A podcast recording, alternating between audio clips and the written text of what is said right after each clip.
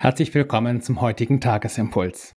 Die Losung dafür steht in 1. Mose 2 und sie lautet: Gott der Herr machte aus Erde alle die Tiere auf dem Felde und alle die Vögel unter dem Himmel und brachte sie zu dem Menschen. Und der Mensch gab einem jeden seinen Namen. Dazu der Lehrtext aus Lukas 12.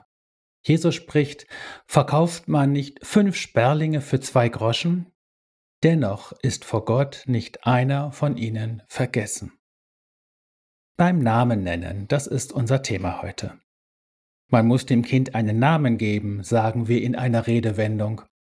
Was wir benennen können, tritt aus dem Nebel des Unwirklichen heraus, wird für uns fassbar und konkret. Von dieser wunderbaren Fähigkeit, die Dinge beim Namen nennen zu können, spricht die Losung heute. Hier sind es die Tiere, also die Natur und die Schöpfung, zu denen der Mensch in ein Gegenüber tritt und die er sich aneignet, indem er sie benennt. Gleiches gilt aber auch für die Welt unserer Gefühle und Empfindungen, also für die Welt in uns, und die sich in uns wie in einem großen Zoo tummeln.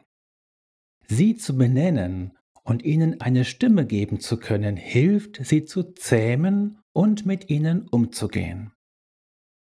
Im Lehrtext spricht Jesus davon, dass unser Vater im Himmel ein Auge selbst auf das hat, was für uns nicht der Rede wert ist, und fährt demzufolge fort, aber selbst die Haare eures Hauptes sind alle gezählt. So fürchtet euch nur nicht, ihr seid mehr als viele Sperlinge. Also, du bist in den Augen des Vaters wertgeachtet. Er nennt dich bei deinem Namen. Er gibt dir Daseinsberechtigung und Würde. Wenn nun dein Vater im Himmel so mit dir umgeht, dann tu es doch auch mit dir selbst und allem, was in dir so kreucht und fleucht. Beim Namen zu nennen ist ein Akt der Wertschätzung. In Jesus bist du gesegnet, vor aller Zeit erwählt und wertgeachtet.